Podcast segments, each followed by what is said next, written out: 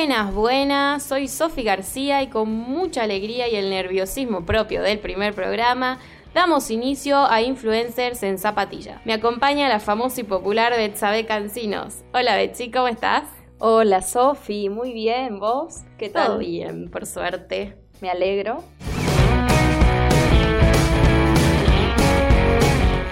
Y para despedir el mes del niño, vamos a presentar a nuestra invitada, quien se dedica muy especialmente a un sector de los niños de nuestra ciudad. Ella es Lourdes Rodríguez Cornejo, trabaja en la institución Casita de Belén desde hace muchos años. Vamos a ver. Hola Lu, es un placer que nos visites hoy. hola chicas, ¿cómo están? Todo muy bien, por suerte. Quisiera que les cuentes a los chicos un poco, en primer lugar, qué es Casita de Belén y por qué el nombre. Bueno, Casita de Belén es una obra de Dios eh, que nos lleva a todos ahí a, trabajar junto a Él. Casita de Belén se fundó hace 56 años, hace bastante que viene trabajando por los chicos y le pusieron ese nombre porque eh, Belén es pan, entonces Casita del Pan. Y lo que se quiere dar en Casita es el pan de cada día, eh, no solo el espiritual, sino el eh, apoyo escolar, alimentación y, bueno, y todo y todo eso, ¿no? Para que el niño pueda crecer y, ser un hombre de bien. Casita de Belén actualmente cuenta con tres sedes, de las cuales dos son hogares. Eh, hogar quiere decir que los chicos van a dormir de lunes a viernes, algunos, y otros van a dormir eh, de lunes a lunes.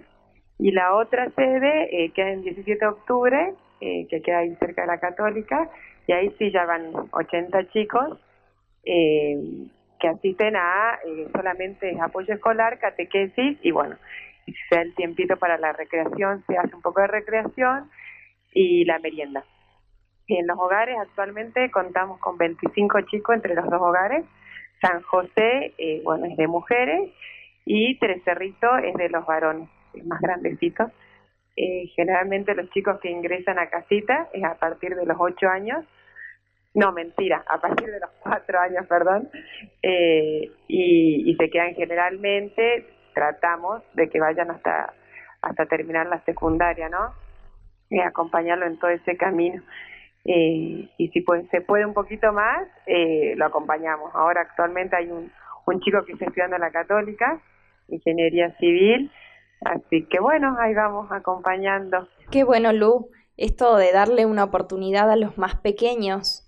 Ahora, si querés contarnos un poco más sobre vos, qué haces en casita, desde cuándo estás, cuál es y dónde nació tu vocación para ayudar ahí. Y yo empecé casita gracias a mi mamá, porque mi mamá eh, iba de voluntaria a ayudar a hacer las tareas a los chicos y, y bueno, y me llevaba a mí, me llevaba, digo así, porque yo no quería ir.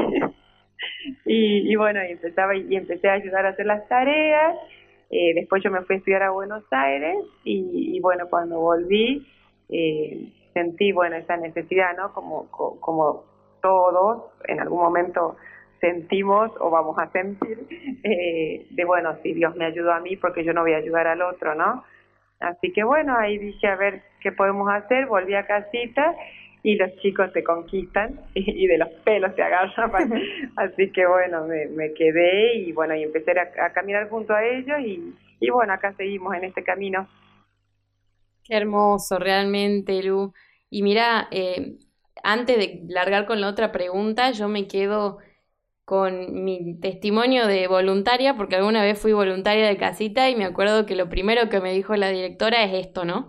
Eh, la, el, el estar y el tener como un sentido de permanencia, porque los chicos se encariñan mucho y para ellos es verdaderamente un hogar y, sienten ese, ese amor, ese cariño de, madre, de, hermanos, en nuestro caso. Entonces, me, me pareció fundamental, quizás a algunos eh, les parece un poco fuerte, pero ese, ese hecho de, de estar ahí y de acompañarlos, tiene que, tiene que ir acompañado de, una verdadera responsabilidad, como la responsabilidad propia que nos tenemos en nuestra familia, ¿no? Como familia, a lo que voy, en tu caso, por ejemplo, como madre, en mi caso como hermana, como hija, es esa misma responsabilidad porque es un cariño y, verdaderamente sentí que, que, te conquistaron los chicos y a mí también me conquistaron.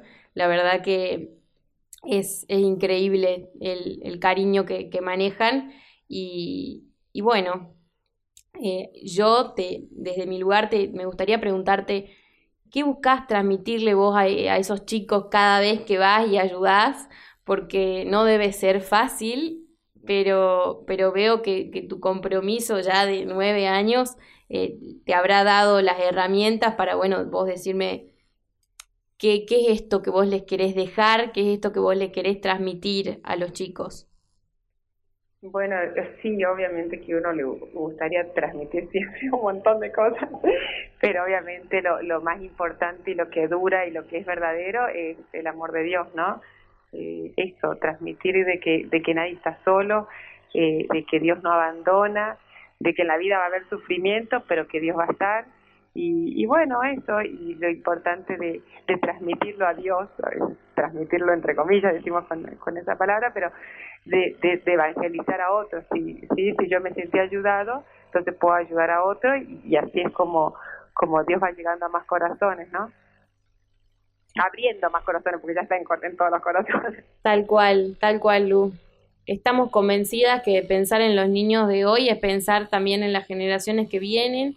Y si bien vivimos en un mundo deshumanizado y a veces muy indiferente, existen influencers al rescate como vos, Lu, y como todos los voluntarios de casita que aportan su granito de arena para que muchos niños en contextos vulnerables estén contenidos. Esperamos que las palabras de nuestra influencer les atraviesen el corazón como a todos nosotros y les sirvan para entender la importancia de los niños, pero sobre todo de la motivación que es Dios.